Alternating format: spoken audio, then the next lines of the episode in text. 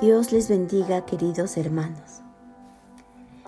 El conocimiento de la palabra de Dios y el aplicar sus mandamientos en la propia vida trae la libertad espiritual en el ser humano.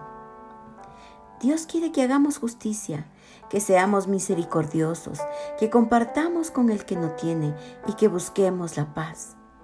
Haciendo todo esto, se cumplirá una gran promesa en nuestras vidas que está escrita en Isaías 58:11, que dice, Jehová te pastoreará siempre, y en las sequías saciará tu alma, y dará vigor a tus huesos, y serás como huerto de riego, y como manantial de aguas, cuyas aguas nunca faltan. Hagamos el bien a nuestro prójimo con amor y veremos cumplir esta promesa en nuestras vidas y también sobre nuestras generaciones. Oremos.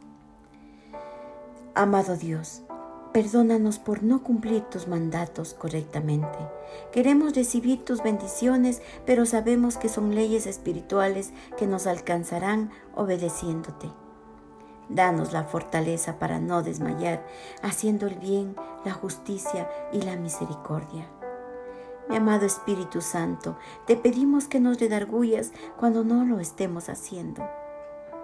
Gracias Señor por escucharnos. Todo esto te lo pedimos en el nombre de nuestro Señor Jesucristo. Amén.